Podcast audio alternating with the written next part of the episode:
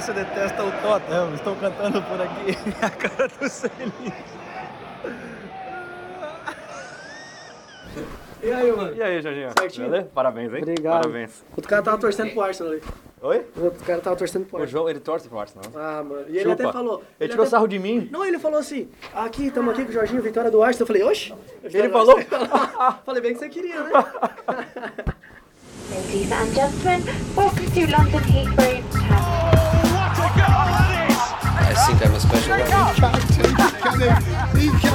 Correspondentes Premier.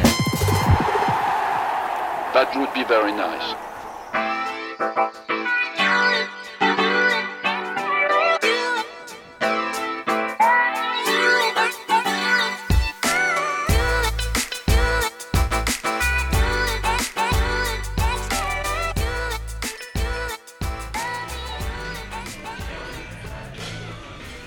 Estamos de volta no pub em Camden Town, Red Hot Chili Peppers tocando no rádio para o. Rádio não, alto-falante, né? o DJ. As caixas de som. É o nosso último podcast de 2019. Bem-vindos todos. Desculpa que a gente pulou um na semana passada, mas aqui no Natal a parada é intensa. Nathalie Gedra, acho que não folga há uns três meses. Eu também aí. tô nessa pegada aí. É verdade. Não tô muito atrás, não. E, bom, mas tem algum, alguns lugares na Europa, né, que o, o, o futebol para, né? Até por isso temos a ilustre presença aqui na mesa com a gente. Ele tá de boca cheia agora. Vai ser difícil ele falar. André Linares, que já participou várias vezes do podcast, mas nunca em loco. Bem-vindo, Linares, está aqui acompanhando, comendo uma torta inglesa ao lado da esposa. Valeu, João, Nathalie, Senise, muito bom. Eu não tinha Tá acabado nem de mastigando a mastigar. torta. Aproveitando um pouco da culinária local também, né? Ah. participando com E vocês. o clima local E o clima- também. Mas vou te dizer que assim, peguei uns dias de sol, tô muito feliz com isso, É, né? o a gente deu pôde sorte. aproveitar aqui, porque só chuva também para passear. Não que a cidade esteja vazia, né? Mas foi muito bom de poder também fazer um pouco de turismo, né? Aproveitar já que o Campeonato Espanhol dá uma folga diferente do Campeonato Inglês. Que estamos aí acompanhando de perto dessa vez, sempre ouço de lá, principalmente quando eu tô no trem, indo pro treino do Barcelona da vida, alguma situação assim. E hoje, pessoalmente, melhor ainda. Legal, show de bola. Então, aqui não para de jeito nenhum, estamos. é, eu acho que desde o último podcast, três rodadas, né, Nathalie? Que tivemos. Eu perdi a conta, sinceramente. Eu não Por aí. Eu sei. acho que foram quatro, hein? Eu não sei. Foram quatro rodadas. Quatro rodadas? É, porque foram três rodadas em uma semana. Ah, não sei também, já Não, perdi a eu conta. acho que foram três É, foram rodadas. três, foi, foi três. Que a é. gente fez. O Tottenham e Chelsea, a gente, foi, esse, Sim. foi esse o jogo que a gente pulou. É, foram três rodadas. Bom, então vamos botar ordem na casa. Não dá pra gente falar das quatro rodadas, a gente não vai ficar falando de todos os jogos. Sendo o último podcast do ano, vamos passar pelos alguns dos principais acontecimentos e ter uma pequena retrospectiva aqui em termos de quem decepcionou, quem não decepcionou, quem surpreendeu. Mas vamos começar com uma ideia aqui da Nathalie de montar uma seleção da temporada. é né? sempre a Nathalie, né, que dá essas ideias. A ideia foi sua. Não, você já tinha falado isso faz uma semana. Ah, eu é só lembrei verdade. disso aqui na mesa. É verdade, é verdade. Ela O adora João fazer adora. listas e- João- o João gosta muito. Já o João. É, é um sofrimento quase físico pra ele. Eu não. Não, eu não gosto muito. Eu não então vai tenho- lá, então começa com a Nathalie. Se ela, Claro, se ela é. der a ideia. Merecido. Tá bom. Ah, tá. Já. Não, mas a gente vai fazer a seleção desta- dessa primeira metade da temporada da Premier League. É isso, Isso, né? não é a seleção do ano inteiro. Não é. a seleção dessa temporada, já que a gente Chegamos tá metade. na metade. Isso. De- A gente vai montar de, de 1 a 11 e o professor também. Os melhores. Isso, exatamente. Tá.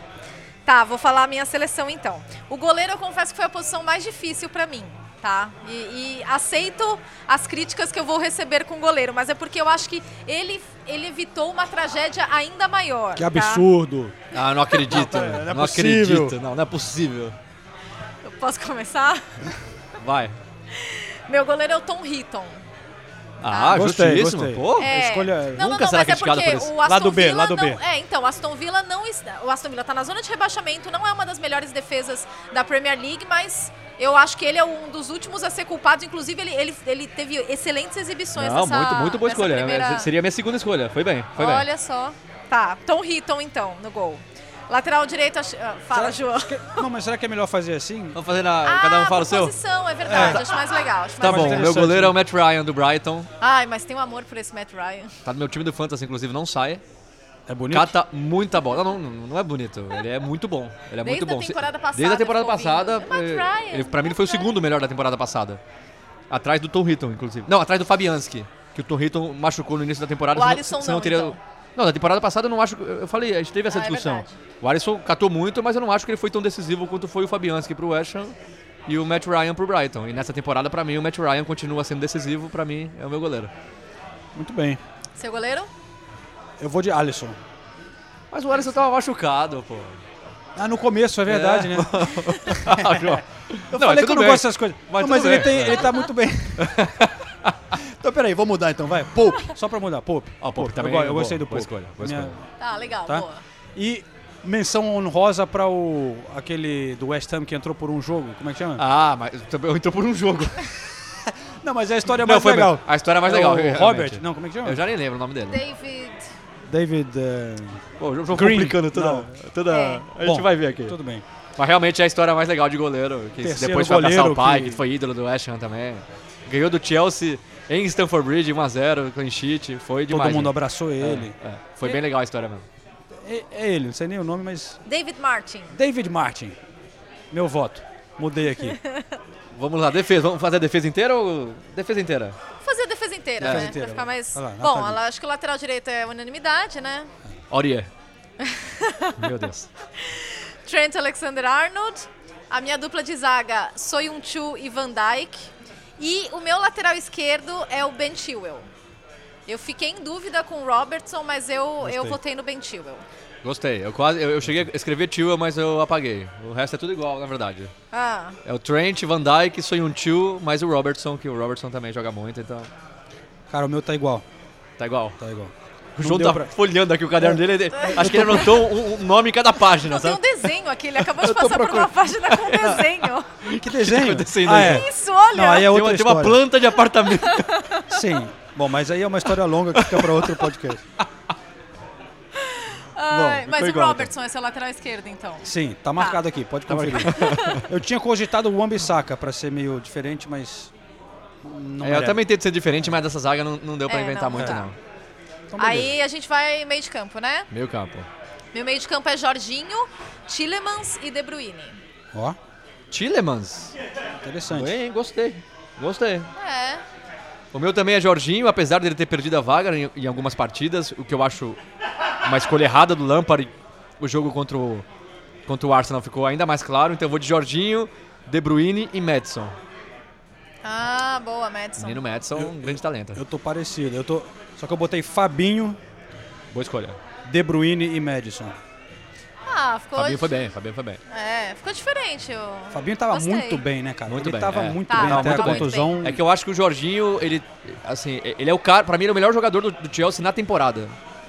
Apesar de nos últimos dois jogos ter começado no banco. É. Então, eu, pra mim isso fez a diferença. Mas é que eu acho que o Fabinho conquistou um, um, uma posi- um patamar, assim, um, um reconhecimento até aqui na Inglaterra, né? De que todo mundo só falava das contratações de Van Dijk, Alisson e tal, e de repente fala, não, pô, mas o Fabinho também foi uma outra peça tão importante quanto para esse time do Liverpool. Só que depois que ele se machucou não mudou nada também, né? Continuou, continuou ganhando. Eles deram um jeito ali, mas ele tava, ele Não, ele tava tava muito jogando bem. muito. Ele tava Ele muito tava jogando- Aliás, fez um gol importantíssimo, que a gente tava lá, né? Em Anfield, Foi. contra o City. Três minutos de jogo, ele faz o primeiro gol de fora da área da carreira dele num jogo importantíssimo contra o City. Então o Fabinho é uma ótima escolha. Mas eu acho que o Jorginho... E o Jorginho também teve que se firmar, né?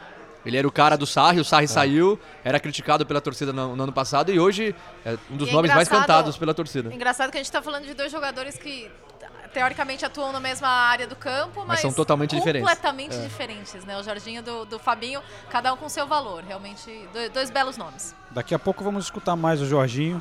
É, tem, tem história boa do Jorginho aí. Ataque, Ataque. Salah, Mané e Vardy, com menção honrosa ao, ao Firma, né? Firmino tá fazendo uma Premier League brilhante. Eu vou de Mané, Aubameyang e Vardy. Ah, Eu acho que o Aubameyang é o único cara que se salva no Arsenal. Se não fosse ele, a situação do Arsenal estaria bem pior. Faz gol todo jogo. E eu acho que o Salah tá muito fominha, tá exageradamente fominha nessa temporada. Tá até meio irritante em algumas partidas, então eu não coloco o Salah não. Eu também não coloquei Salah. Para mim, Vardy e Mané, indiscutível. Espetacular os dois, impressionante. E aí, a outra posição poderiam ser vários ali que fiquei cogitando, mas eu botei o Grealish. Ah, eu, eu também pensei Olha, nele. legal. Muito bom, muito bom. É, porque eu gost- tô gostando de ver esse moleque jogar É, no esse Aston moleque é Villa. É, muita categoria, talvez foi na posição ali mais. Não sei se entra no ataque, né, talvez seja meio campo, mas. É, esse moleque é, é bom pra caramba. Eu E- confesso que é eu fiquei chateado de não colocar o som. Teria colocado se ele não tivesse sido expulso duas vezes. A primeira, pra mim, injusto. A segunda, eu não sei também se foi tão justo, mas eu não vou nem, nem- nem entrar no assunto. Mas o som tava jogando um futebol pra entrar na seleção, mas aí acabou sendo expulso. Já não participou das últimas duas, três rodadas. Duas, duas ou três? Duas rodadas. Então eu tirei o som Sim, por causa Estamos disso. vendo um outro lado do som aqui, ó. Não estamos vendo lado nenhum do som. O lado injustiçado do som. Ele era é aquele tá cara vendo. bonzinho, gente boa. Agora você vê que tem um lado esquentado, cabeça, faz umas faltas Você perigosas. vê que o Senise também foi afetado por isso, né? A, a- a máscara do som tá caindo Ah. e o Senise não colocou o som na, na seleção. Antes era, né, som, um amor incondicional. é, melhor da agora- Premier League. Mas eu tô É. explicando por que, que eu não pus. E foi por pouco, só por causa da expulsão. E porque também tem muito jogador bom, né? É difícil. Tudo Eu acho bem, que você- talvez Agora- eu consiga até competir com o som agora, hein? Ó, Não, ainda, ainda tá longe. Ah, obrigada. você não tem que ficar O som precisa ser expulso mais umas cinco vezes. Ah, obrigada, amor. Não precisa justificar, Senise. Técnico. Técnico. Meu técnico é o Nuno Espírito Santo. Sim, Legal. não, o Senise balançando a cabeça. Meu técnico é o Nuno Espírito Santo porque teve uma bela recuperação com poucos recursos nesse começo de temporada. Pô, ele- o Wolves é o time com mais número, com maior número de jogos nessa primeira metade do, do ano. né, Jogou a nessa- Europa League também. Jogou a né? Europa League, tem um elenco estreito e conseguiu jogar de igual para igual com, com vários times. E é o time que derrotou o Manchester City duas vezes. Duas vezes. E conseguiu tirar é, coisas novas de jogadores como a Dama Traoré E Tem uma bela Então- barba. e tem uma bela barba. Então, Nuno Espírito Santo com convicção. É fácil falar, ah, é o Klopp, né? Por tudo que. Não, não. Eu, eu tava na dúvida entre o Klopp e o Chris Wilder. Do Chris Sheffield Wilder. United. Eu Isso botei- sim ia fazer eu botei muito Chris com pouco. Wilder. Tá escrito porque é, é o time, é o time que é o time mais barato da Premier League. Exatamente. É o elenco mais barato, é o time que menos contratou e o cara tá lá. Na hora sétimo, hora oitavo, hora quinto. A, a primeira derrota fora de casa foi agora. Contra tá rindo aí? City. Eu gosto do João.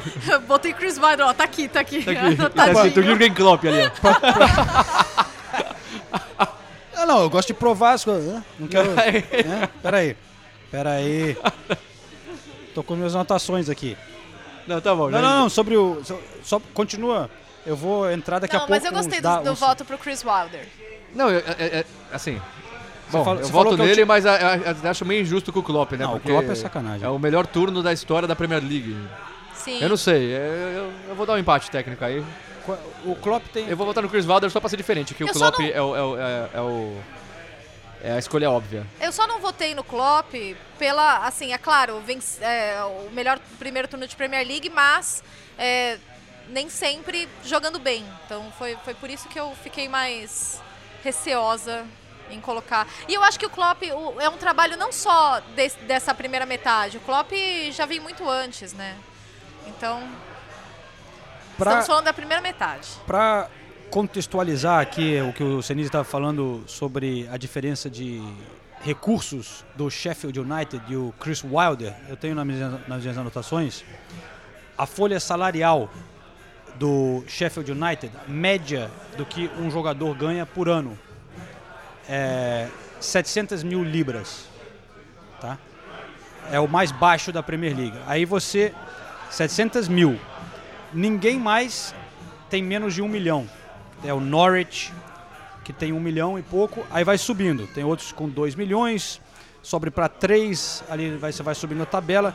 Ali no top 10, os principais times têm todos mais de 5, 6 milhões. Aí a gente tem, é, por exemplo, para comparar, o West Ham é 3 milhões, o Leicester 3 milhões, Tottenham 4, Everton 4, Chelsea 5, Liverpool 5,5 e o United City 6 milhões.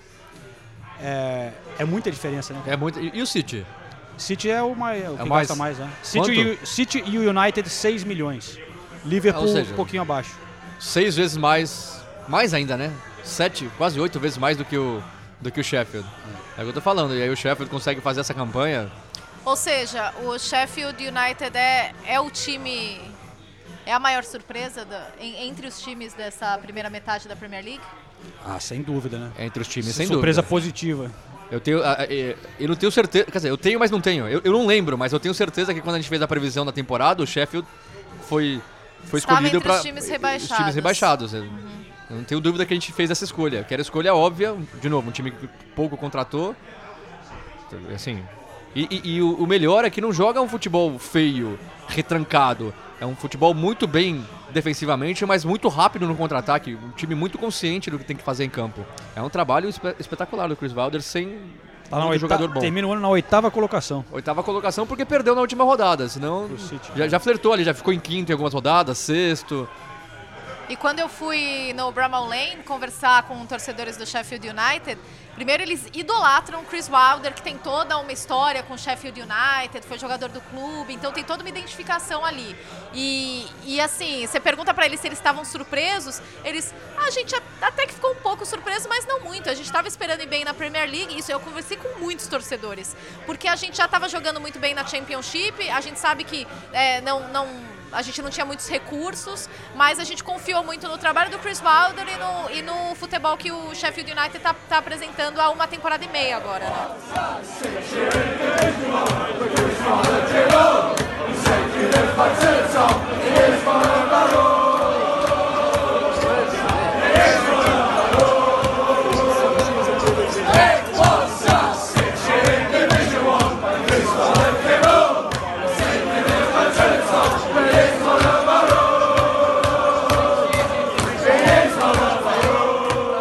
Sensacional o trabalho do Chris Wilder, mas o voto de Nathalie Gedra ficou com Nuno Espírito Santo. Sim. Que vergonha. Foi a, de- a Não, dece- a ó, decepção da votação pra mim foi o Nuno Espírito Santo. Não que ele não faça um ótimo trabalho, lógico que faz, mas pelo amor de Deus. Mas é, eu estava na essa semana, esqueci o dia, já não sei mais que dia é o que, mas eu estava lá no jogo contra o Manchester City no em Wolverhampton. Sim.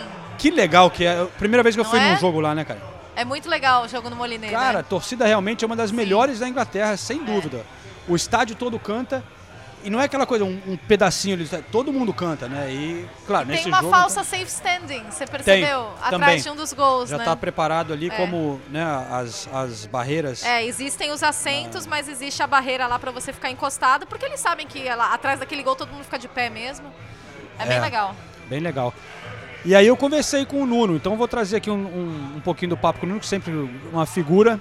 E já que tem o voto da Nathalie, vamos escutar Nuno Espírito Santo logo após essa vitória de 3 a 2 virada em cima do Manchester City.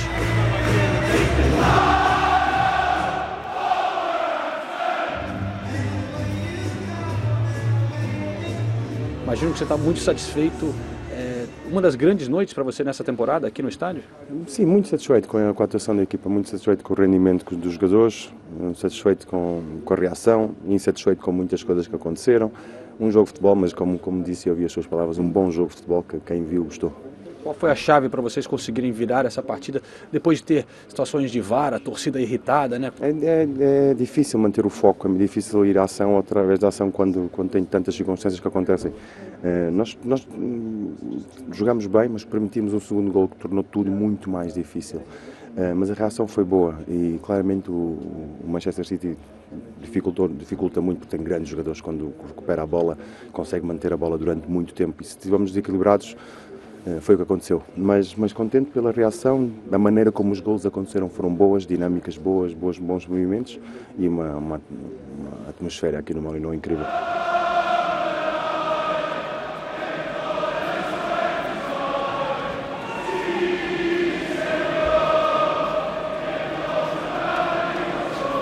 Voltamos a falar aqui do vestiário em Wolverhampton, agora com o técnico Pep Guardiola. Pep, é uma partida difícil para ustedes com 10 jogadores desde início de classe. Eh, queria sua opinião sobre o que passou en, en esta partida, muchas cosas, ¿no?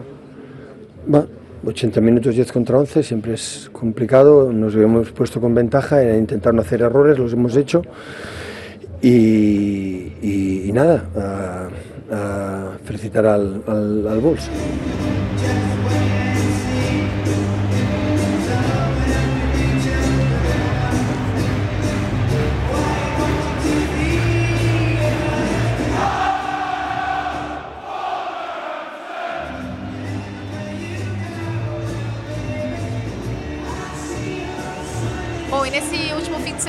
Tive a oportunidade de acompanhar o- os Wolves pessoalmente, só que em Anfield, a vitória do Liverpool em cima do Wolves. E eu queria contar um- uma experiência pessoal que eu tive nesse jogo, porque foi, foi uma das experiências mais legais que eu tive em estádios na Inglaterra nessas quatro temporadas que eu tô fazendo Premier League. Antes do jogo, era um jogo meio vazio, né? Porque o jogo no mesmo dia de Arsenal e Chelsea, então a maioria dos jornalistas foi, foi para lá, né? Vazio em termos de imprensa. né? É, de imprensa. vazio em termos de imprensa, exatamente. É, e daí o floor manager da Premier League, que é o cara que cuida dos, dos jornalistas do mundo inteiro, né? Era o Virou pra mim. O Pete. Pete. É. Uma figura. Foi jogador de futebol, super gente boa. E o Pete virou pra mim e falou: Olha, você quer sentar? Você vai fazer o boletim do intervalo? Eu falei: Sim, vou. Ah, você quer sentar é, junto comigo, lá do lado do banco? Eu falei: Quero, mas não sabia muito bem onde era. Era do lado do banco. De verdade, assim, é, um passo e meio eu tava dentro do, do campo. Eu nunca vi um jogo aqui na Inglaterra tão perto. Assim, é, realmente eu consegui ouvir absolutamente tudo que o Nuno Qual, tava qual falando. banco? Do, do Nuno ou do Klopp? Nuno, Ah, do por isso você Nuno. votou nele, né? Minha tua amiga. Ele Tá falou, vendo como- "Se- tá vendo segura como é aqui que minha é?" água, Nathalie, por favor. Não, e foi muito legal, porque o Enfield, é, as áreas técnicas são muito próximas, né? Então também estava bem perto do Klopp. E daí deu para observar algumas coisas. Primeiro, o banco do Wolves é muito engraçado. Tinham cinco jogadores que falam português. Então, o Nuno falou em português durante boa parte do jogo, passou instruções. Aí, ele também falou em espanhol, porque tinham dois, dois espanhóis. E tinha um assistente técnico que era italiano. Então, às vezes, eu vi o cara xingando em italiano. É, e, e instruções em inglês no geral também. Então, era uma salada. E do lado do, do, do banco do Liverpool, me chamou muita atenção também a gente já tinha ouvido falar que o Klopp e o Firmino falavam em alemão, né? Eles conversavam em alemão, porque o Firmino jogou no Hoffenheim e tudo. Cara, durante o jogo, o Klopp grita pro Firmino e passa instrução em alemão. O que me impressionou. Porque, É, até é, porque- você tem o barulho do estádio, você tem um milhão de coisas acontecendo e, e eles se falam em alemão mesmo. Porque o inglês do Firmino não é tão bom, né? Mas ele fala alemão bem. Cara, eu fiquei impressionada que os dois realmente falam em alemão. E daí o Nuno ficou maluco com a história do VAR. É, foi muito engraçado ver a reação dos dois com tudo que aconteceu, tão de perto. Não, e, e é um negócio que parece ser besta, né? Mas lá de baixo, quando está a dois passos do campo, o jogo parece muito mais rápido. É um negócio impressionante. E eu, no Brasil, o, a TV que está transmitindo, se você é repórter da TV que está transmitindo o jogo, você fica no banco de, do lado do banco. Então eu, eu, eu fiz vários jogos do lado do banco no Brasil e eu adorava, né? Só que não era tão, não é tão perto. Às vezes a área técnica é muito grande, né? Às vezes acontece também aqui na Inglaterra, tipo, a área técnica do West Ham é um- uma Deus. cidade, né? É. E, e só que em Enfield é tudo, né, tudo tão pequenininho, tão próximo. Então eu fiquei impressionada com a velocidade. Quando eu vi ó, o Robertson passando de um lado, depois o Trent no segundo tempo, o negócio. E. Mesmo assim, você voltou no tio. Voltei no tio. Ah, tá, tá. Isso. Eu vou procurar as imagens desse jogo, ver se a gente vê a Nathalie ali no fundo. Ah, com numa- certeza. Teve É, uma alteração que eu apareci. Ah, é? Aí. Tá famosa, Você hein? saiu ou você entrou? Então, é, foi, mui- foi uma experiência muito legal. Realmente viver ali de perto. E o Nuno ficou muito irritado com, com a questão do VAR, né? Porque o- o- os Wolves tiveram gol anulado pelo VAR é, por milímetros. Então, mais um, né? E o gol do Liverpool validado também. É, só que depois no pós-jogo, eu até fiquei meio né, sentida por ele. Porque um dos, um dos repórteres foi pra cima pra falar de VAR. Mas assim, juro, ele, ele engatou umas cinco perguntas sobre VAR e o Nuno sempre, ah, me desculpa, eu não quero falar sobre VAR. Não, não, mas a gente tem que falar de VAR, blá, blá, blá, blá. Não, mas eu não quero falar de VAR, mas por favor, eu não quero falar de VAR. E eu vi ele abandonar uma entrevista. Falou, ó, desculpa, eu não vou, não vou falar de VAR. Então, é, foi Na feio. coletiva ele falou depois. Falou, falou. E ficou meio puto, né? É, ficou bem puto. E ele xinga em português. Acho muito engraçado isso. Todos os técnicos xingam nas, nos idiomas deles, né? O Nuno xinga em português. Na o coletiva? Pepe... Tipo, Na área yes, we are.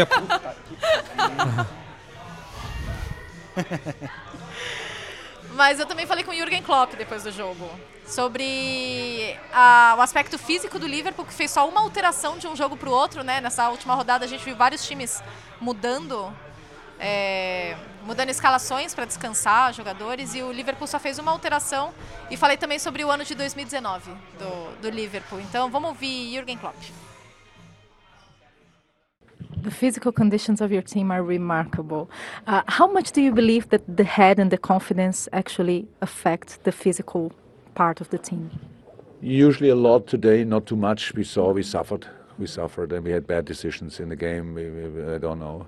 I've, so we had Robbo on the right fullback position and Trent after a corner like for five minutes. Verge passed the ball back, stuff like this. So um, the situation we are in is, is uh, from the point side is really good, but um, how I said, it's very, very intense to, to win so many games and be constantly under pressure and stuff like this.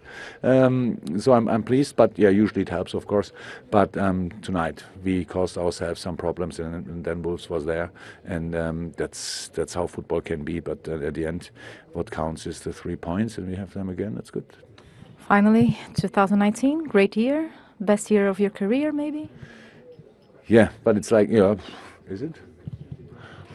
I had one or two. I had one or two good years, so maybe. Um, so we don't count in years, how you know. We count in seasons. So um, so there's still space for, for being the best season of my life. Um, but it's not too important. It's um, we have to do a job here, and yes, 2019 was a rather good year. Sat together with my family last night, and was from the family point of view as well.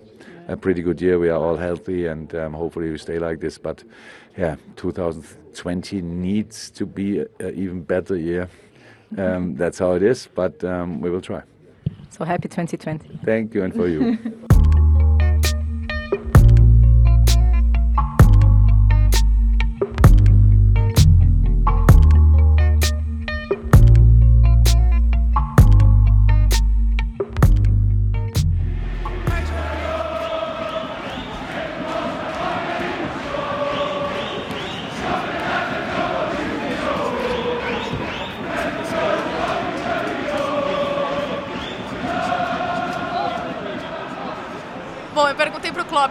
she do seu time são impressionantes. O quanto você acredita que a cabeça e a confiança chegam a afetar a parte física da equipe? Aí ele falou, geralmente muito, hoje nem tanto. Nós sofremos e tivemos decisões ruins no jogo. Robertson na posição de zagueiro, Trent depois de um escanteio, é, depois de cinco minutos, o Virgil van Dijk passando a bola para trás, coisas assim. Nossa situação, olhando para os pontos, é muito boa, mas é muito intenso ganhar tantos jogos e estar constantemente sob pressão. Estou satisfeito, geralmente ajuda, mas hoje não. Tivemos problemas e os Wolves estavam lá. Futebol pode ser assim, mas no fim o que conta são os três pontos e temos isso de novo, então é bom. E eu perguntei para ele, 2019 foi um grande ano, talvez o melhor ano da sua carreira? Aí ele falou, sim, será? Tive um ou dois bo anos bons, mas não contamos em anos, contamos em temporadas. Ainda temos tempo para ser a melhor temporada da minha vida, mas não é importante, temos um trabalho a fazer. 2019 foi um ano bom, estava com a minha família ontem à noite, eu gosto que ele tem esses momentos pessoais. Estava com a minha família ontem à noite e do ponto de vista familiar foi um ano muito bom, estamos todos com saúde, tomara que a gente continue assim. 2020 precisa ser ainda melhor e assim que tem que ser, vamos tentar. Eu tô aqui com os números do Liverpool no ano. 58 jogos, 43 vitórias, 10 empates e só 5 derrotas. 80% de aproveitamento dos pontos. É um, número absurdo. 130 gols marcados, 57 sofridos, 3 taças levantadas, né? O Mundial, a Supercopa da Europa e a Champions League. E o detalhe é, Dessas cinco derrotas, duas derrotas foram com o time reserva. Uma pro Wolverhampton na FA Cup da temporada passada, a outra pro Aston Villa agora, que não é nem o time reserva, né? O time juvenil. E, e as outras, tirando a do Manchester City, na Champions League, quando não, não era decisivo. É, não era né? é, foi contra o Barcelona, que conseguiu a virada espetacular depois, perdeu 3x0 pro Barcelona. Quase e a que outra, é, e a outra foi pro Napoli agora, nessa, nessa Champions League, na fase de grupos, que mesmo assim o, Liverpool acabou em primeiro no grupo. Ah, a gente está vivendo um momento histórico aqui, né? Histórico. Sim. É realmente impressionante. A temporada passada já foi impressionante, né? O Liverpool perdeu um jogo só, perdeu a Premier League por um ponto e conseguiu manter esse ritmo. A Ninguém esperava essa força do Liverpool, né? Depois de vencer a Champions League e tal. O, o City não está conseguindo manter o ritmo. Também fez coisas incríveis, né? Quebrando recordes. A gente acompanhou isso de perto. Pontuação recorde, bicampeão. Mas agora realmente. é, até o Guardiola já admitiu que já É, era, que né? já, já era. Já o barco era. já zarpou. Agora, deixa eu contar uma curiosidade, um último momento curioso. É, o Klopp chegou pra dar entrevista, né? E ele sempre chega, cumprimenta. Tava cheirando de cigarro? Tava. Ah, ele sempre dá uma escapadinha ele, fumar ele umzinho. dá, né? ele dá. Aí ele. é, Oi, tudo bem? Aí eu. Ah, tudo. É, ele sempre chega, cumprimenta, sempre simpático. Eu virei pra dar a mão pra ele, né? Como eu sempre faço. Ele veio e me deu um abraço. Um abraço de verdade. Um abraço de Feliz Natal. Foi bom o seu Natal? Foi legal com a família? Falei, pô. Alemão esse cara. daquele jeito. Não, mas esse cara é, é- é outra coisa. Pô, ele fiquei, realmente- fiquei feliz, viu? Fiquei bem feliz. Uma coisa que eu achei muito legal quando eu entrevistei o Klopp lá no Catar é ver que tem vários técnicos que, sei lá, por exemplo, Guardiola, por exemplo, Mourinho, que são meio estrelas, né? E fechados assim no mundo deles e tal. Não são mal educados, às vezes um ou outro, às vezes são, né? Mas desses dois de vez em quando, mas geralmente são tratam as pessoas direitinho. Mas quando liga a câmera, vira um personagem, né? Liga e são simpáticos, dão boas entrevistas e tal. Mas o Klopp não, cara. Sempre que eu já vi ele, ele é aquilo ali o tempo todo, né? Realmente. Lá, lá na, ele chegou no hotel lá na, no Catar brincando com todo mundo, seja a câmera, o cara que tá acendendo a luz, ou ele nem sabe quem é, o cara que tá botando o microfone. Ele faz todo mundo ali no ambiente se sentir à vontade, brinca, conta piada, não sei o quê. Realmente um muito carisma, né? O cara o cara é nota 10. Mas e vai, vai merecer esse título aí que, que vai chegar. Mas olha só, vamos falar agora não então. zica, você já se zicou esse fim de semana. É, mas não, não zica. chegaremos lá. Eu ia falar da, da- que a gente devia citar, já que a gente falou das coisas boas, e o Sheffield United como surpresa, a maior decepção dessa meia temporada, né? Ixi, acho que- são, são várias decepções, São várias, né? né? Eu acho que eu, bom, são várias, a gente pode falar delas um pouco, mas eu acho que a maior pra mim, eu vou dizer que é o West Ham, cara. Ali perto da zona de rebaixamento. Mandou embora o Pellegrini jogando mal, né? Tá a um ponto, tá tá na zona de rebaixamento não, a um Não, ponto tá- da zona. não, um tá- ponto. É, tá, tá uma é- posição fora. Exatamente, é o primeiro fora. E era um dos times que a gente cotava pra de repente estar brigando ali pra, pra ficar entre os seis primeiros, né? Ou quem sabe os quatro e tal. Investiu bastante, reforçou, tem um bom elenco.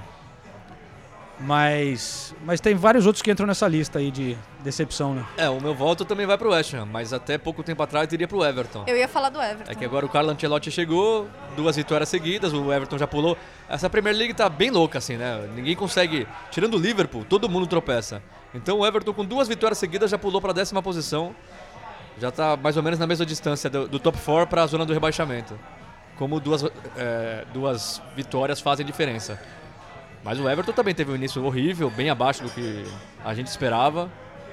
Só que o West Ham, né? O West Ham foi demais, né? E Dez, de, quatro, quatro derrotas seguidas em casa. Isso é um absurdo. os dois ficaram sem. Os técnicos perderam o trabalho, né? Mas, pô, o Tottenham também perdeu o técnico, começou mal pra caramba. Arsenal também, É, são muitas decepções. Manchester né? United. O Arsenal é uma grande decepção também. é. enorme. Pra mim é decepcionante ver seis trocas de treinadores já na Premier League. Seis. Mas, mas quantas delas você acha que foi injusto? É, o Watford contribuiu Só- pra engordar esse número. É, pra né? mim foi só o Watford e o Ravi Graça. A primeira, a segunda já, já tava tudo perdido ali. Tá. tudo bem? Tranquilo? Ah, não, Pochettino também, é. São duas então. É. Ah, Pochettino é um absurdo. Acontece o que aconteceu na temporada, é um absurdo o Pochettino ter sido mandado embora. Minha opinião, muita gente discorda de mim, mas... Agora as outras, o Pellegrini demorou pra ser mandado embora. Sim. Foi. Demorou. O, o Marco Silva, não digo que demorou, mas mereceu muito ser mandado embora também. É um, é um- é um trabalho que não andava de jeito nenhum. O Unai.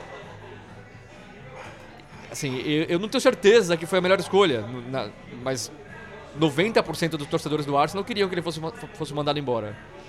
E foi. E a verdade é que ele também não tirava nada do time.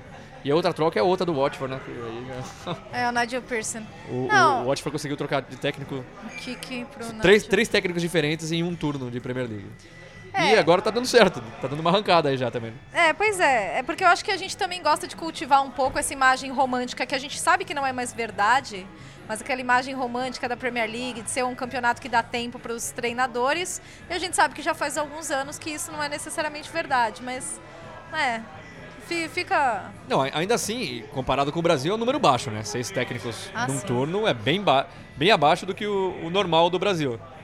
Mas, de novo, pra mim, injusta, injusta mesmo foram duas trocas. As outras quatro eu entendo. Agora, agora é, é, eu não perguntei isso ainda pro João. Você ficou satisfeito com o Mikel Arteta?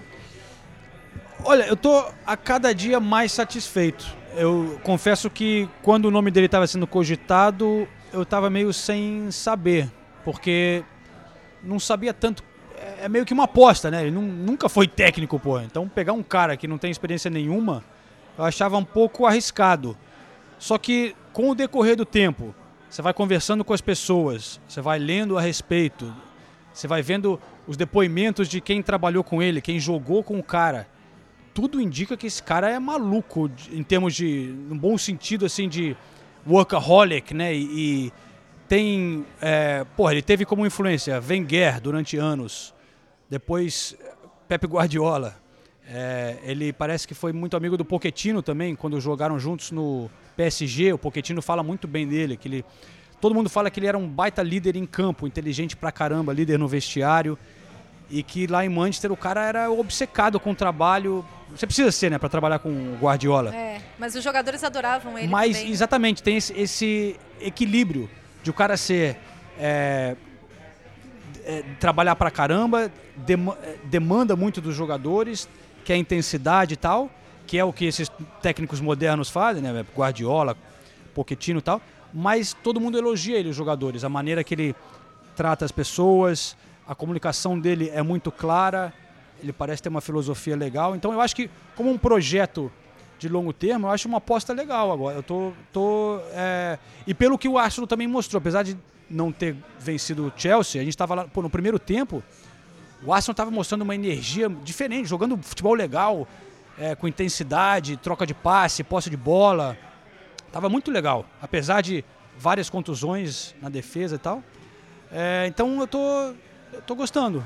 Eu acho que também não tinha muitas opções de, né, de, sei lá, melhor do que, que um Alegre, Ancelotti e tal. Aí acho que é. Então, vamos ver, né? 23 David Luiz. 24 Reece Nelson. 29 Matteo Ganduzzi. Welcome to the Emirates Stadium. Arsenal Chelsea. Enjoy the game. Contra o Chelsea, é, eu não vi o jogo, né, porque eu estava em Enfield, mas o, o Ozil mudou alguma coisa ali na função dele? O Ozil jogou muito bem, o pr- primeiro tempo principalmente. Aliás, o Arsenal inteiro foi muito bem. Ele foi Mas- companheiro, né, do Arteta. É, mas é, é, o Arsenal foi muito bem, não foi pouco bem. Acabou com o Chelsea no primeiro tempo, tanto é que o Lampard teve que, aos 34, já abandonar o sistema de três zagueiros, tirou o Emerson, colocou o Jorginho, porque o Arsenal dominava a partida e 1 a 0 a- na- no primeiro tempo foi pouco, o Arsenal acabou pagando o preço no segundo tempo. Mas eu até conversei com o Torreira depois, o João também, depois a gente vai colocar as entrevistas, mas o Torreira falou isso. É, o Arteta, ele já deixou bem claro que ele gosta de posse de bola, sem desespero para sair com a bola, sem chutão para frente, é, é bem a escola Guardiola, né? Toque rápido, movimentação, todo mundo guardando posição e foi o que a gente viu em campo. O meio campo do, do, do Arsenal estava dominando o primeiro tempo, o Guendouzi e o Torreira, o Torreira para mim foi o melhor em campo no primeiro tempo principalmente. E o Ozil livre para quê? Ah, o Ozil jogou muito bem, muito bem mesmo. E, e deu o azar. Aubameyang aberto pela esquerda, ele jogou no 4-2-3-1, né? Com o Ozil no- mais centralizado, o, o Nelson na, na direita e o Aubameyang na esquerda. O Aubameyang voltando para dar carrinho na, na, na- linha de fundo. Ganhou É. um aplausos É. como se fosse um gol. É, o Aubameyang, o, o partidaça dele também, além do gol, né? Mas- Então- e, e deu azar que o Chambers se machucou, então teve que entrar o Mustafi, que aí, pô, por favor, né? É, e, e o erro do Leno, né, cara? No, pro gol do Jorginho, ele, É. pô, falhou feio. O Chelsea já estava melhor ali, mas Sim. não era uma superioridade tão grande assim, Não, tava mais na um- pressão. Foi um gol bobo ali, É. que não era pra ter. O goleiro gol- tinha que ter pegado aquela e o bola. gol aos 37 do segundo tempo, né? O jogo já estava caminhando para o fim. É. E o Leno que até que faz uma boa temporada, né? Sejamos justos, a gente tá falando aqui dos bons goleiros tal. O Le- o Leno não, é, não tá entre os melhores para mim, mas ele faz uma boa temporada. Agora uma falha. Mas um, um comentário rápido sobre o Arsenal que eu achei curioso. Eu estava analisando é, essas coisas da retrospectiva e tal, contratação. Eu lembro na- janela de transferências a gente comentando, pô, no fim da janela, como o Arsenal acabou indo bem, né, na janela de transferências, conseguiu trazer uns jogadores, tirar outros e tal. E aí, mas aí eu anotei aqui pra gente analisar. Na verdade, eu- nada foi bom do, do que o Arsenal fez. Não deu certo. Trouxe é, Davi Luiz pro lugar do Kolasinac. Kolasinac não. É, Koscielny. Koscielny. Koscielny bem melhor, né? É, mas o Koscielny saiu. quis, quis sair, não, né? tudo bem, mas essa foi, acabou sendo o que, o que aconteceu, a troca, né? É, entrou o, o Ceballos, que começou bem, mas também não sei nem cadê ele, onde ele tá. Saiu o Ramsey. né? Que também pediu mais dinheiro do que o Pelé. Sim, Então, também, mas eu- eu- você vê a mudança no elenco. Aí o, o, o Pepe, quebrando o recorde do clube. Tudo bem, saiu Iwobi e... não que eu não tô dizendo que o Iwobi é melhor que o Pepe, mas o Pepe não fez nada até agora. Saiu o Mkhitaryan também. Né? Assim, eu tô falando, Eu acho que o, eu acho que o caso do PP ele foi, ele acabou sendo prejudicado pela desordem do Arsenal em campo para um jogador que está chegando, que ele tendo que se adaptar a uma posição lá na frente. Eu acho que ele foi prejudicado. Eu quero ver ele quarteta. e por esse selo de ser o jogador mais caro da história do clube também. Essa é uma pressão Não, em vamos cima ver, dele. eu acho que ainda, ainda tem tempo. E o Tierney também é outro que chegou e não, ainda não. Mas aí, por exemplo, tem o Gabriel chegou Martinelli, que chegou de- é, essa foi valor boa, baixíssimo. É, verdade. E é moleque. eu só não sei se o elenco tá tão mais forte assim do que na hora parecia. Ah, O otimismo que a torcida do Arsenal tinha no início da temporada, uma pa- parte do otimismo acho que foi pela camisa, que era tão bonita que. é, Muito bonita Todo mundo mesmo. ficou animado. Ó, estamos com uma baita camisa, contratamos uns jogadores aí, vamos ser campeão. Não, eu aí- acho que o otimismo também foi da iniciativa de gastar dinheiro, né? É. Foi bem o início mesmo. Um, um dono que todo mundo odeia aqui, né? E com razão. De repente você vê ele gastando 72 milhões de libras no PP, você fala, opa, olha o clube mudando aí. Mas assim, o elenco realmente não é tão forte assim. Não é um elenco em nível é, de, ba- de bater de frente com o City, com o Liverpool. Eu diria até o Tottenham, apesar do Tottenham tá mal. Nathalie tá cantando aqui. O que, que é, hein, Nathalie? Eu gosto dessa música. O que, que é que tá tocando? Eu queria lembrar o nome, mas eu só sei a letra, eu não lembro o nome da música. Essa música é muito legal É mesmo. muito legal, né? É. Você tocou essa música? É, é- é a banda que toca Remedy, como é que é o nome? Eu sempre me falha. Black Crowes? Black Crowes. É Black Crowes? É, Black Crowes. Então, enquanto temos esse momento sonoro de. Vamos falar do pós-jogo, do- então, já que a gente tava falando isso? Vamos nessa. Vai lá, você que conta a história. Bom, até... fazer o quê? Como torcedor do Arsenal, né? Ficou tirando sarro de mim nas redes sociais, acho que vocês devem ter visto isso. Postando foto minha, vídeo meu com a torcida do Arsenal no- na partida contra o Chelsea, falando pra levantar se você odeia o Tottenham, é uma coisa que eu nunca vou entender. né? Aquilo ali foi muito bom. Aquele foi E ali, ali, ali eu não errei.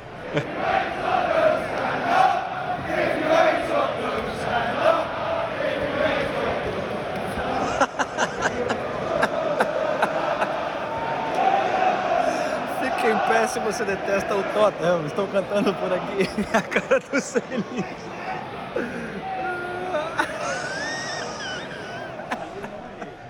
Eu errei. co- É, eu errou quando eu- falou. Eu errei no, no tweet anterior, que eu sacaneei você falando que estava vendo o melhor time de Londres. Então eu estava empolgado com o primeiro tempo do Arsenal.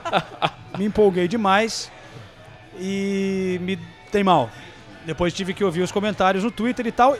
Não só no Twitter, mas quando eu fui entrevistar o Jorginho depois do jogo, muita gente sabe que eu torço pelo Arsenal. Também quando eu converso com os jogadores e tal, é, alguns a gente acaba tendo esse bastidor, essa conversa. O que, que houve aí, hein? Não, não, não. É porque a Karen, esposa do Linares, tá aqui e me ajudou. É Hard to Handle do Black Crowes. Hard to Handle, é. boa. Tá, Mas desculpa. então vamos lá, vamos lá pro. tô- não é deles, na verdade, né? Isso é um cover. É, é Isso verdade. é uma versão É. deles.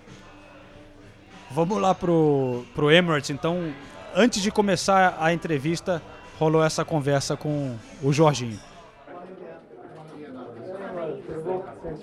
Melhor agora. Pra você sim, né? Com certeza. pra você não, você tava torcendo pro Arsenal?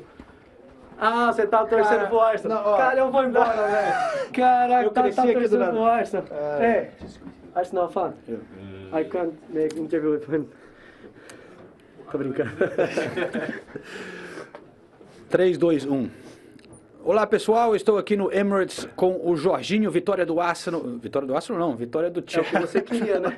É o que você queria, você estava esperando isso, né? Não, não posso comentar.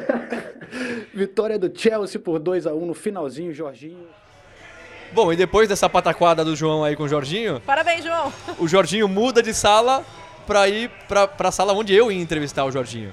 E aí foi engraçado que uma equipe de repórteres chineses ainda se confundiu, pensou que eram eles que iam entrevistar, e aí foi uma, uma pequena zona ali, o Jorginho tirando sarro, falando que ia ter que falar chinês. Bom, aí o Jorginho entrou, eu, falei parabéns pela vitória, né, Jorginho? Parabéns pelo gol, tudo. Falou, é, o outro cara lá falou que o Arsenal ganhou, não que o Chelsea. Eu falei, mas como assim? Que outro cara? Falou, ah, o da ESPN lá. Eu falei, é o João. Eu falei, é, ele torce pro Arsenal. Ele falou, é, eu fiquei sabendo, eu fiquei sabendo. E deu risada tudo mais. E aí na hora eu quase falei também vitória do Arsenal por causa, porque isso ficou na minha cabeça, mas vamos ouvir aí essa, essa palhaçada toda aí com o Jorginho e esse, esse time do Arsenal aí que perdeu mais uma. E aí, mano? E aí, Jorginho? Certinho? Parabéns, hein? Obrigado. Parabéns. O outro cara tava torcendo pro Arsenal ali. Oi? O outro cara tava torcendo pro O Arsenal. João, ele torce pro Arsenal. Ah, mano. E ele Chupa. até falou. Ele tirou até- sarro de mim. Não, ele falou assim: aqui, estamos aqui com o Jorginho, vitória do Arsenal. Eu falei, oxe. Ele falou? falei bem que você queria, né? Bom, fazer o quê, né? O time tá mal, tem Chupa que... João. é, basicamente é isso. Resumiu bem. É, mas então vamos ouvir um pouco mais da entrevista, né? Porque não foi só sacanagem com o João né, na- no pós-jogo. Vamos ver ouvir o Jorginho falando um pouco dessa partida e da fase do Chelsea e tal, que é, conseguiu duas vitórias importantes nessa semana contra os maiores rivais aqui de Londres. Não só o Arsenal, tem o Tottenham também, Não, ele, disse. contra o Tottenham ganhou e ganhou jogando muito melhor que o Tottenham no mesmo esquema de três zagueiros. Aí, entre a vitória contra o Tottenham e a vitória contra o Arsenal, perdeu em casa pro Southampton. É, eu falo, essa, essa, essa temporada tá bem imprevisível. Mas vamos ouvir o Jorginho então. Você começou no banco, né, mas entrou logo no primeiro tempo, no início da partida ainda. O que que o Lampard eh, decidiu fazer ali naquele momento? O que que ele falou para você? O que que ele tentou mudar para identificar, para mexer no jogo? Ah, acredito que é, tinha que ser mudado alguma coisa. Ele viu que não estava dando certo, então ele queria um homem a mais no meio campo e, e pediu para para tentar, é, digamos, empurrar mais é, os companheiros e colocar mais esse essa energia que estava faltando nos primeiros minutos. E foi o que eu tentei fazer. Você teve um, um caso, um momento polêmico, pelo menos o torcedor do Arsenal acredita que você poderia ter sido expulso ali. É, você fez uma falta que poderia ter levado o cartão, ficou no campo e acabou fazendo o gol. Acredito que pode ter sido falta, mas uma falta normal de jogo. No fim, a gente está jogando futebol, não estamos jogando tênis. Então, tem um pouco de contato, é normal o contato no futebol. é, e é normal que eles queriam que eu fosse expulso. Mas não acredito, sinceramente, que, é, que era uma falta para outro cartão amarelo e uma expulsão para prejudicar todo o espetáculo que estava sendo. Mas o time um pouco inconsistente nos últimos jogos, mas duas vitórias importantes contra os maiores rivais, né? Tottenham e agora Arsenal. Isso pelo menos dá um, um pouco de confiança para vocês continuarem o resto da temporada. dá confiança e acredito que é, a gente está falhando em outros jogos. É, nesses clássicos a gente sempre chega preparado mentalmente. Acredito que é mais um, um, um fato de, de mentalidade do time e os jogos que a gente perdeu foi para times, não digo desrespeitando, mas é, times que estão um pouco abaixo na tabela. Então a gente acabou entrando talvez com um pouco de ter determinação a menos e acabou pagando. Isso, essa é a lição que a gente tem que levar e, e tentar melhorar para poder dar uma continuidade e crescer de mentalidade para que essa equipe continue é, ganhando jogos de, de fila, né? Muito obrigado, Jorginho. Parabéns pela vitória.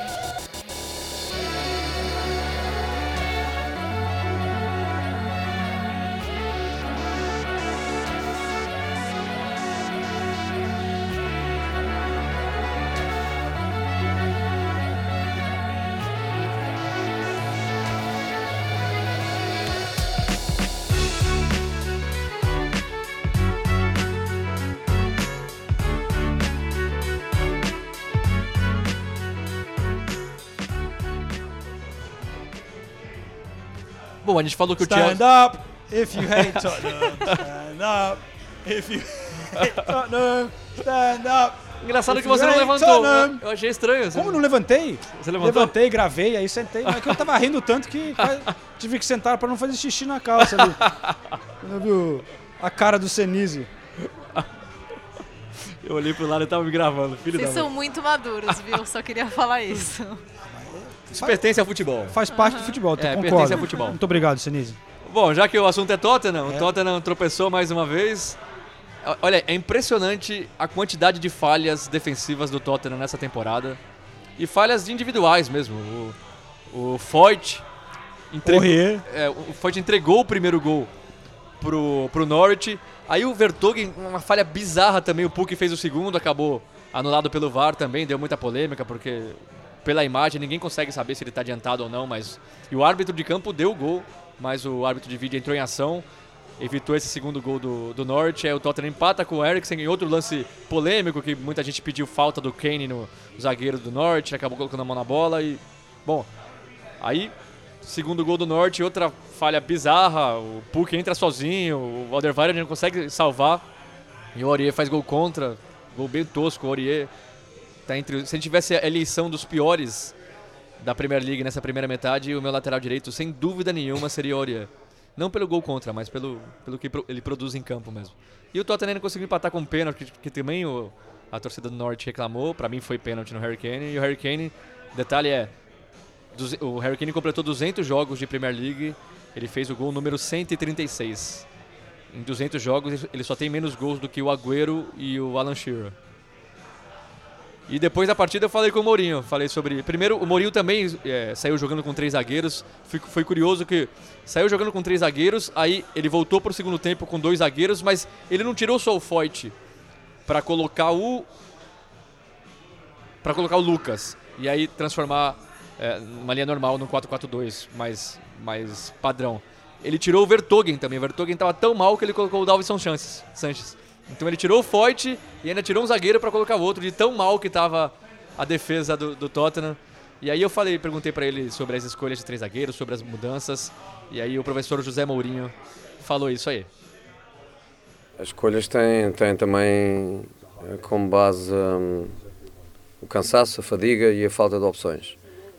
Eh, somos um- uma equipa que chegou a este jogo com imensos eh, problemas, três jogadores castigados, hum, três jogadores lesionados, eh, um dia eh, de repouso e algumas das opções tiveram em conta eh, isso mesmo. Por exemplo, o Lucas ter ficado eh, fora teve como base o meu, o meu conhecimento, a minha experiência de ter vivido tanto, tantos anos estas jornadas de, de Natal, onde eu penso que é muito importante ter no banco alguém que possa entrar e nos momentos de, de acumulação de maior fadiga ter alguma frescura para poder fazer alguma, alguma diferença.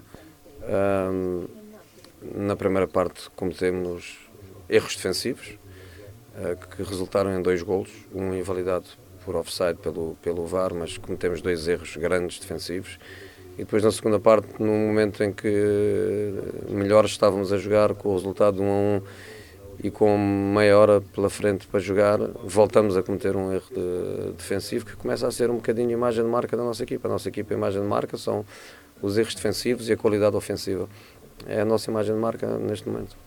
O Tottenham tem marcado muitos gols na sua direção, são Hum. 23 gols, e mas tem sofrido bastante, bastante Exato. gols também. É, e muita gente fala que tá legal até de ver esse Tottenham ofensivo, você sempre foi conhecido por montar equipes sólidas. Você está tentando fazer desse time do, do Tottenham mais ofensivo do que o normal, ou realmente ainda é, há de se consertar a, a parte defensiva? A parte defensiva conserta-se quando os erros individuais di- diminuírem. A equipa não tem, não tem problemas táticos, os adversários não nos superiorizam eh, taticamente, mas a acumulação de erros eh, individuais defensivos é, é grande e, e nós mesmo dentro de campo e, e no banco sentimos exatamente esse, esse, esse, esse feeling, é uma coisa que se, que se sente cada vez que a bola se aproxima da, eh, da nossa baliza, sentimos exatamente esse, esse, essa pressão de- dos erros que se vão a- acumulando. A única coisa boa é de facto que ofensivamente somos fortes, somos criativos, criamos, marcamos e, e é uma coisa positiva também termos a capacidade de, de reagir a tantas, a tantas adversidades, porque é frustrante estar a jogar e a jogar bem e, conceder golos da maneira como nós o fazemos.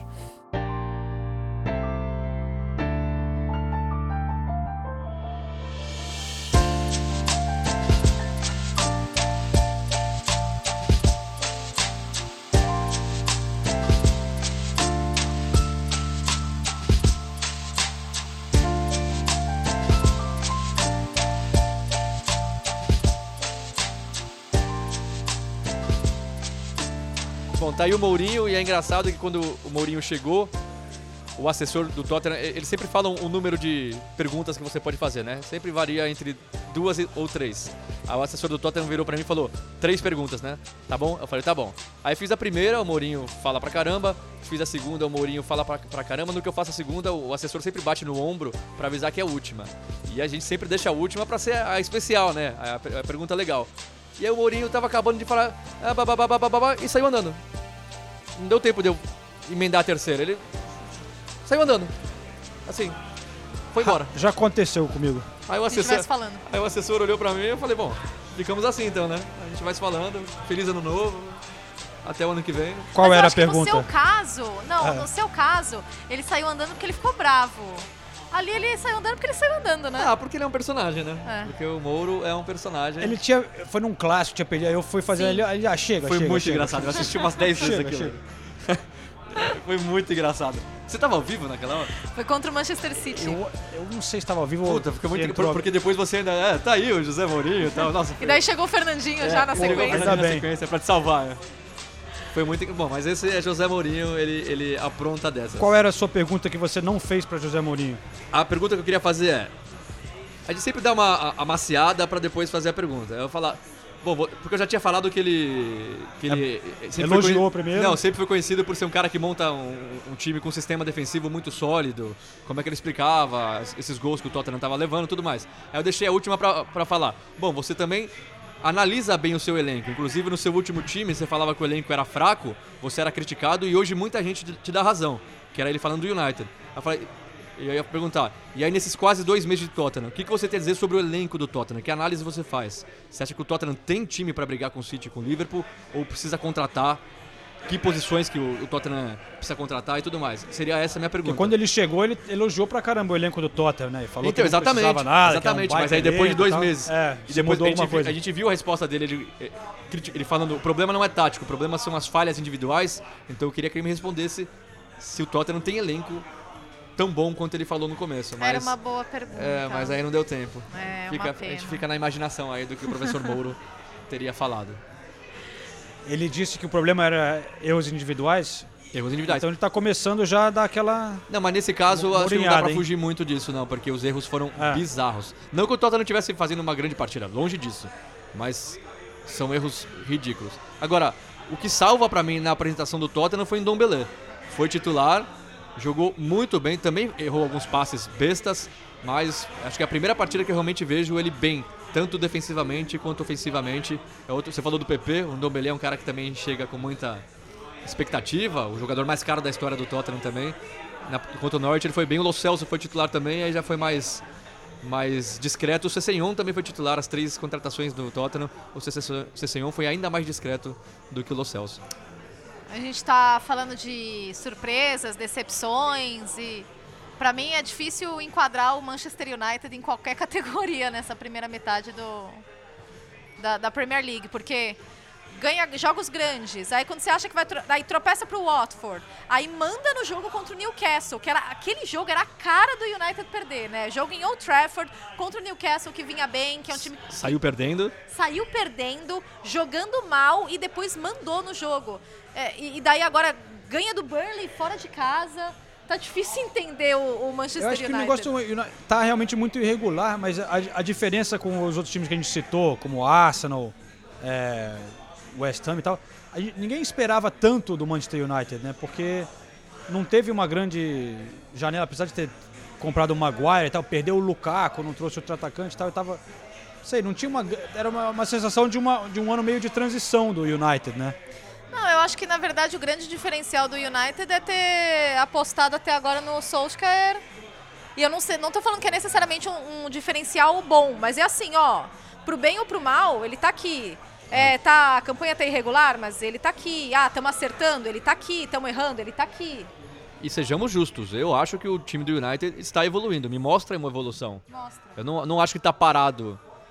E, e eu acho que é aí que o- Você chega à decisão de mandar embora, eu acho que deveria ser assim pelo menos, quando você não vê saída, quando você não vê nenhum tipo de evolução, que é o caso do Pellegrini, é o caso do Marco Silva do United, eu vejo evolução. Eu vejo ele já com uma ideia, o time já com uma ideia bem clara, e o United também tem sofrido bastante com lesão, que isso atrapalha também, né? Já não é um elenco tão grande. Então, eu, eu, eu, assim, eu digo que é cedo pra falar, mas por enquanto, nessa temporada, eu gosto do trabalho do Solskjaer. E a É um trabalho difícil e ele tá fazendo bem. Essa evolução que você falou também passa pela evolução individual. Exatamente. É, evolução de alguns jogadores. Martial é, voltou a, a jogar com a confiança que a gente viu ali em, em bom nível. O Fred mesmo está fazendo uma boa temporada, fe- fez ótimos jogos nessa primeira metade de Premier League. O Daniel James, que é um moleque Daniel que, James. que tomou virou titular absoluto, o próprio Sim. Rashford que tá chamando do mais a Rashford também, é. tá chamando mais a responsabilidade. Então eu vejo a Pô, evolução desse time do o- United. O último jogo McTominay do também O Andreas Pereira foi muito bom também. roubou a bola e deu passe pro gol Tá. do Martial, foi elogiado inclusive pelo Foi muito tá colocando elogiado a aqui. molecada para jogar, o Greenwood está aproveitando muito bem as oportunidades que ele tem. Então, a gente está tentando entender ainda esse United, mas tem uns lampejos aí que e tá fazendo jogos bons contra os times grandes, né? É, se- exato. essa é a cara do United, né? O United é aquele time que sempre colocou medo nos outros. é o time com melhor aproveitamento contra a Big Six, né? É o único time que tirou ponta do Liverpool. Sim. Ganhou do City no Etihad Stadium. Ganhou do Tottenham. Eliminou o, o Chelsea na Copa da Liga ou na Copa, na Copa da Liga? Na Copa da Liga. Então, é, Em Stamford Bridge. é- eu acho que é um bom trabalho. Quinta colocação, tá na frente do Tottenham, tá na frente Sim. do Arsenal. Sim, senhor. Solskjaer continua, provavelmente até o fim da temporada. E a gente sempre gosta de falar assim, da nossa impressão dos treinadores e ele passa uma impressão muito boa também como Ah, pessoa, né? ele é muito Fala- legal. falando nisso, eu queria uma opinião rápida de vocês, do falando de pessoa que passa uma boa impressão. Carlo Ancelotti, de Nossa, volta na eu Premier tô League. muito curiosa Que pra, pra gentleman. conhecê-lo. Esse Só cara ouço é uma falar bem figura. desse cara. Esse cara é uma grande Eu figura. só tenho cara. uma coisa pra falar, eu fiz o jogo mais azarado da temporada. Eu fiz o Arsenal, o Everton e Arsenal no dia que o Ancelotti foi anunciado e um dia depois do Arteta ser anunciado. Então, É. só que ainda tava o Ljungberg e o Ferguson. Os dois na, na O- tribuna. Os dois e, e os dois na tribuna. Então eu acabei falando ali, sabe? Se fosse a estreia dos os dois estrearam dois dias depois. Se fosse a estreia seria um baita jogo. Você ia querer falar com um dos dois. Eu quero muito falar com o Carlo Ancelotti, né? Mas não, eu fiz É. e foi o pior jogo da temporada disparado 0 a 0 Show de horrores, quantidade de passes A errados. gente também né? queria falar com o Arteta, tava eu e o Senise lá no É. Emirates, e aí os caras da Foi- Premier foi bem League... do engraçado esse- esse papo também. E o cara, oh, não, é o seguinte, eu já vou avisando aqui que, claro, todo mundo vai querer falar com o Arteta, e o Arsenal já avisou que vai, avisou que vai rodando, tá? Todo mundo, então, vai falar com o Arteta nas próximas semanas. Eu sei que É, os quatro aqui- que falarem hoje não vão falar na semana que vem. É. Os quatro que falaram na semana que vem não vão falar na outra semana. Aí o João falou: tá bom, então você tá querendo dizer que a gente é os quatro primeiros. A gente faz parte dos quatro primeiros. Ele, ah, não, não é bem isso que eu tava quer- querendo dizer. Trouxeram o querido Torreira pra falar com a gente. Só pra variar. Eu fiz três jogos do Arsenal, as três vezes eu entrevistei o menino Torreira. Fazendo um, um exercício pra ficar um pouquinho mais nivelado em tamanho que ele. Meninos, ficamos assim? Porque eu, eu, eu, tô, eu tô curiosa que eu queria fazer uma pergunta pro Linares. Aproveitar a Vamos. presença dele. Claro, eu É, também. Chega mais, Linas. Vem cá. Não, porque a gente fala tanto, Linas. tanto de... Ah, Linares é Band, né? É Linoca. Linoca. Linoca. Muitos anos, muitos anos conhecendo Linares. Não, Linoca, porque- peraí, não. não. Linoca não dá, mano. Não, porque a gente fala muito de bastidores da Premier League aqui, claro. Só que o Linares acompanha a La Liga. Que, e daí eu queria que você trouxesse um pouquinho do quanto é diferente cobrir a La Liga comparado com o que a gente traz no, no Correspondentes. Linares também não só é participante, quase, quase membro, mas ele também acompanha o, o Correspondentes bastante. Bom, é um tanto diferente, né? Um tanto diferente. É, pegando principalmente em relação ao que a gente vê que a Premier League acaba tendo de entrevistas exclusivas que são possíveis marcar, né? Que, que é possível marcar. Não, não, isso aí é de- mérito dos repórteres, desculpa. Também, também. não, mas é, sacanagem, mas, não, mas- não. mas mas sem dúvida é, porque a gente às vezes acha que não, mas Tem um acesso observam- muito melhor que a La Liga. é, eles observam de perto. É, e, e tem esse. é, é, porque a, a Liga, claro, também faz, faz um trabalho de intermediário, a, La Liga faz um trabalho de intermediário, mas Barcelona e Real Madrid especificamente são clubes muito fechados no sentido de eles é, tentam preservar ao máximo o, os jogadores, é, comissão técnica e recebem muitas solicitações de entrevistas e às vezes algumas coisas assim de até pautas que seriam e aí não sei como é exatamente na Premier League que às vezes a gente também gostaria de fazer que seria diferente, sabe? Você entrevistar o cozinheiro do clube, sabe? Coisas assim também um pouco de como que é o dia a dia, né? Não por uma fofoca ou algo assim, mas é porque é interessante pô, você imaginar a logística, como que é o trabalho do dia a dia de, de, de um clube dessa forma. Já essa parte do pós-jogo, ela algumas vezes é complicada. Já teve vezes que fui para jogos fora e, por exemplo, um Levante Barcelona e depois acabei não tendo ninguém do Barcelona naquele dia e é algo Levante e Barcelona e você sai sem jogador do Barcelona. você imagina quanto Porque eu o saí Barcelona feliz. perdeu. É isso. É. E aí você imagina o quanto eu saí feliz de lá e re- reclamando, enfim.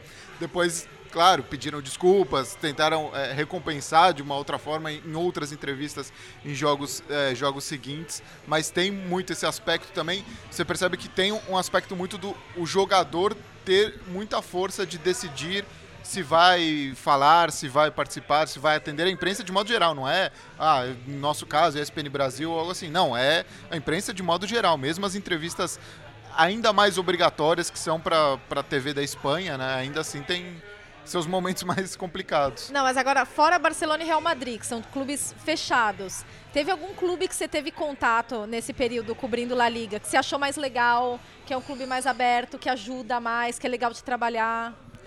Ni- Nisso é interessante ver o Atlético de Madrid por ser um clube, ok, a gente não vai a prateleira de Barcelona e Real Madrid, e a gente está falando não do time, da equipe, né? Falando em termos mundiais, globais, né? Quanto são conhecidos, o Atlético de Madrid se acaba tendo até mais é, facilidade, se levando em conta o, o tamanho que o clube tem e, e- e dessas, é, é, enfim, dessas restrições que acabam sendo é, colocadas né, mais pelos clubes. Então o Atlético de Madrid me chama atenção nisso, porque os outros clubes, e aí levando também um pouco para o nosso público, principalmente é, no Brasil, são os três principais, claro, Barcelona Real Madrid e o Atlético né, ne- nesse ponto. Então, no- nos outros clubes aí você acaba assim tendo um pouco mais de, de facilidade. É, tem muito. Eles sabem o quanto o público brasileiro gosta também do futebol europeu, né? de- de- entendem que essa dinâmica de que a Premier League é acompanhada, de que La Liga é acompanhada, mas isso chama atenção, por exemplo, o Atlético de Madrid nesse, nesse aspecto. E a atmosfera de estádio, qual que é foi a sua preferida? O do Atlético de Madrid eu não tive a sorte de pegar um jogo no Caldeirão antes, porque Ah, mudava foi- um pouco, a né? foi era sensacional. Sensacional. Essa, essa dinâmica de estar mais próximo, porque o Anda é um estádio maior, um pouco mais distante, mas a torcida do Atlético também é, é- é muito presente. Tem, né, pegando Barcelona e Real Madrid, as torcidas tem uma parte que canta o jogo todo, que fica ali atrás dos gols. Meio é, por cento do estádio. É, mas ainda mais em estádio. Você pega o É. Camp Nou, um estádio que cabem mais de 90 mil pessoas, você ter aquela parte de trás, é, ela não tem o mesmo efeito, né? De um estádio menor que tá o jogo todo. Eu Você fez Raio Valecano? fiz, fiz esse Raio Valecano. É, teve até agora a história recente, né? A questão de xingaram, né, chamando um jogador ucraniano de nazista, que era um jogador que era era para ter jogado no Raio Valecano, tinha sido emprestado pelo Betis para o Raio Valecano. E em um dia a torcida começou a pressionar tanto do mais que ele acabou sendo devolvido pro, pro Betis naquela ocasião e agora ele foi jogar pelo Albacete uma partida, a partida foi paralisada até por conta disso, primeira vez que isso aconteceu na Espanha. A- a- o, o do Raio Valecano ali em Vallecas tem muito essa é, esse aspecto da comunidade, do bairro ali, porque está dentro de, de Madrid, é, mas tem muito essa característica, o entorno ali do estádio, a, a, a presença da torcida. E, tem. Não, é legal, é legal. E é um estádio. Tanto que um dos lados nem está completo, né? Um dos lados é, É, uma tem um muro, parede. tem um muro é, ali. tem uma parede, assim, como há muito tempo era a Arena da Baixada do Atlético Paranaense, não, não é um estádio que está completo. E alguns chamam atenção, por exemplo, tive há pouco num jogo da Real Sociedade contra o Barcelona, e aí também tem muito isso de aquela coisa também do, do País Basco ser muito representativo. Então você vê o torcedor ali, o estádio agora faz pouco foi, foi renovado para quase 40 mil pessoas. Então o torcedor cantando o jogo todo, apoiando. E também tem esse aspecto, né? De quando vai jogar um Barcelona, um Real Madrid, aí que os caras querem mais ainda ganhar desses times, né? Que tem orçamentos muito maiores, são geralmente os times que estão brigando ali pela, pelo, pelo título. Então tem esses, é, é, esses aspectos. Mas é, é muito legal ver também, é, em termos de futebol, como as equipes menores elas não se assustam tanto assim com os grandes. Elas tentam jogar de, de igual para igual, propor o jogo, elas não se enfiam tanto lá atrás quanto às vezes é, é, pode parecer. Tanto que já tem sido menos comum aqueles placares, Barça vai lá faz 5, Real Madrid vai lá faz 6. Às vezes isso já tem começado a acontecer menos também no, no Campeonato Espanhol. Gostei. E Já que estamos falando de, de Espanha, a gente deixou passar que o professor Pepe, seu queridinho, você não poderia ter deixado isso passar. Ele chegou a 100 vitórias, né? O técnico, Parabéns, Pepe. o técnico mais rápido da história a chegar a 100 vitórias. Ele precisou de apenas 134 jogos. Superou o professor Mourinho, que precisou de 142. O Jürgen Klopp é o terceiro com 159. E a gente deixou de falar também de outro espanhol, que é o Adama Traoré, que nas últimas rodadas chamou muita atenção, né? Elogiado por todos os treinadores. Que monstro. Que monstro. É um que touro. Literalmente, né? Que touro, ele que veio inclusive do Barcelona, né? Saiu do Barcelona B, depois não teve muita chance no Barcelona. Aí veio para o Aston Villa aqui na Aston Inglaterra, Villa. depois do Middlesbrough. Isso. E agora, finalmente estourando no Wolverhampton. 23 anos só 23 ele tem. anos. É jovem. Cara, teve um lance. Eu tava lá no jogo do contra o City. O Mendy tava com a bola, né? Que também não é um. Não, e o Mendy é um cara né? grande, forte, né, cara? O Mendy tava com a bola ali, tentou proteger a bola pra deixar a bola sair na, perto, na, na área do Manchester City. Chega o Traoré, dá um. Chega pra lá nele, o Mendy cai, vai voando, cara. E aí ele, o Mendy fica no chão, o Traoré pega a bola, dá o toque pro gol. Foi o gol do Raul Jiménez, o segundo pro gol de empate. é, é. e o primeiro tinha sido dele uma paulada de fora da área. Tá jogando muito, realmente. Ele parece um jogador de rugby, né? Você Não, olha não, pra ele... Ele é mais forte que um jogador de rugby. Não, mas ele é todo Nossa, ele é- troncudinho. ele é um Ele monstro, parece pra cara é mim, um ele é tipo o demônio da Tasmânia. aquele do desenho vai ficar. Mas tem aquele corpo assim meio parrudinho assim. E corre pra todo lado, não para, derruba tudo que passa pela frente. E tá mostrando qualidade também, né? Que era o que faltava um pouco É. pra ele. Tá mostrando. Ponto pro professor Nuno. Eu ia falar isso, não, não, não- né? Enfim, até o Klopp falou isso. Que bom que o Traoré é, encontrou um treinador que conseguiu tirar o melhor dele. É, mas aí o professor Nuno Nuno deixa o Traoré no banco contra o Liverpool. Tira a ponto Mas do professor cansado, Nuno. Tô brincando. quatro alterações, tinham jogado menos de 48 horas antes, tá? Ele é o meu segundo jogador predileto da Premier League atualmente. Tra- Segundo? É. Traoré e o outro é o. Eu tenho até que ler o nome dele que eu. eu... O, o- o- o jogador preferido, ele não sabe o nome. Ele Não, não, sabe. mas é que eu falo errado às vezes. É o Alain San Maximin. Maximan, do Newcastle. Joga bem. Mas por- que que ele... Só por causa do nome. Ah, ele. Sei lá, quando você vê ele jogando é. Alguma coisa maluca vai acontecer. É, eu gosto. É meio imprevisível, assim, mas. Muita habilidade, meio maluco. E. sei lá, gostei dele. E pra fechar os destaques recentes, o Calvert-Lewin, que também virou a cara... A gente tá falando do Ancelotti, mas o Calvert-Lewin virou a cara da recuperação do Sim. Everton. Até hoje não tinha conseguido se firmar. Sempre... Os ingleses aqui sempre tiveram muita esperança que ele iria se tornar um grande jogador. Cinco gols nas últimas cinco rodadas. Cresceu muito de produção nos últimos tempos. A recuperação do Everton passa por ele também. É isso aí, então acho que chegamos ao fim do nosso último podcast Feliz 2020, de Brasil. 2019. Tem muito futebol pela frente, tem muito podcast pela frente. É, voltaremos em breve, porque dia 1 eu estou no Arsenal Manchester United, Nathalie estará. Vocês vão passar o Réveillon no Cavern Club, não? Sim. Estarão em Sim, Liverpool? Réveillon Cover Club. É. Vamos amanhã pra Liverpool. De trem. Ah, Essa, essa, trem. essa, essa grande. Essa grande magia de viajar em trem aqui, né? Não, mas vai ser divertido. Em Liverpool no. Mas dia 2 tô lá, Liverpool e Sheffield Liverpool, United Sheffield também, United. que vai ser legal. Deixa o Linares contar onde ele vai passar o Réveillon, que é uma é boa. Ah, é uma boa história também. Ô, É uma boa história. Linares, onde você vai passar o Réveillon? No avião. Chegarei em Barcelona, já será. eh, Já terá passado da meia-noite lá, mas não da meia-noite aqui. Então, assim, é uma bela de uma confusão. Vocês vão perder as duas viradas, né? Exatamente. A passagem tava mais barata, tava mais tranquila. Passagem mais barata da história da EasyJet. É, Era mas, mas o bom é que assim, foi de última hora que consegui vir aqui pra Londres com, com os dias de folga, mas cumpri tudo que tinha pra fazer da lista, passagem, pas- Palácio de Buckingham, Torre de Londres Você e foi no estádio do. Tottenham? Não, não, tudo Então- da então- lista então- de agora. então essa lista Não, não, tava não. errada, desculpa. Mas Foi- tinha o podcast, entendeu? O- o- a, a parte futebolística, Futebolística, era, você era, matou era o podcast. Se você pudesse escolher um estádio, qual que seria? Eu fiquei bem curioso pra conhecer o do Tottenham. Bem- até pelo que vocês Chupa, falaram. João! Mas é verdade, porque, porque você. ó, porque Parei.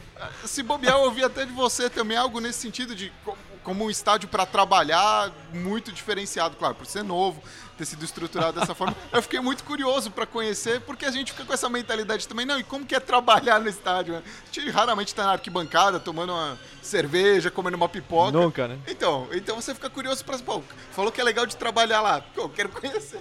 Numa próxima, com mais calma, tem a parte futebolística aqui. Eu ainda cheguei a olhar uns ingressos, mas foi muito em cima da hora. Aí já tava muito caro, não dava muito pra. Quando for assim, fala com pra o João que querer- ele manda no- em tudo né? aqui. Já é. co- consegue É. os ingressos. Porque é ba- bastante assim, né? Repórter, correspondente, tem Todo, ingresso pra é, dar e pra vender, caramba. né? Todo Não é mundo que vem pra cá. nunca pede, Esses né? dias, eu, eu vou até mostrar pra vocês. Teve um cara que me mandou uma mensagem no Twitter, falou: Você teria um jogo de PlayStation pra doar pro meu filho? Mas, mas por que, que ele me mandou essa mensagem? Porque, Assim, eu nem tenho PlayStation, então é- e, e- e de ingresso é sempre, sempre as pessoas. Eu tô indo Ingresso? pra Londres, você sabe? Você tem ingresso pra me dar? Não, ingresso e. Será que você pode me ajudar a conhecer tal jogador? Ou camisa, você, você me dá uma camisa de. Não, gente, a gente não tem esse poder, viu? Desculpem-nos, não é por falta de, de boa vontade, é que realmente não dá. Não, não temos acesso aos ingressos. E só, voltando ao Linares, a única decepção é. O cara vem pra, pra Londres, eu encontrei com ele duas vezes em pub, só que o cara não bebe cerveja.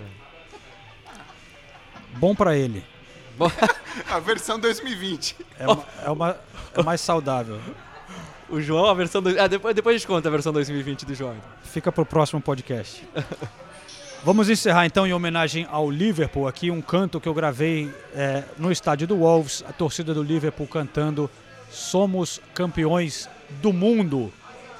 And now you better believe us. Que ano 2019 para o Liverpool. Claro que o City venceu a Premier League, mas o ano acaba com o Liverpool sendo dominando o futebol aqui na Inglaterra. E a gente então deixa vocês com isso e nos falamos no ano que vem. Valeu? Valeu, gente. Até o ano que vem.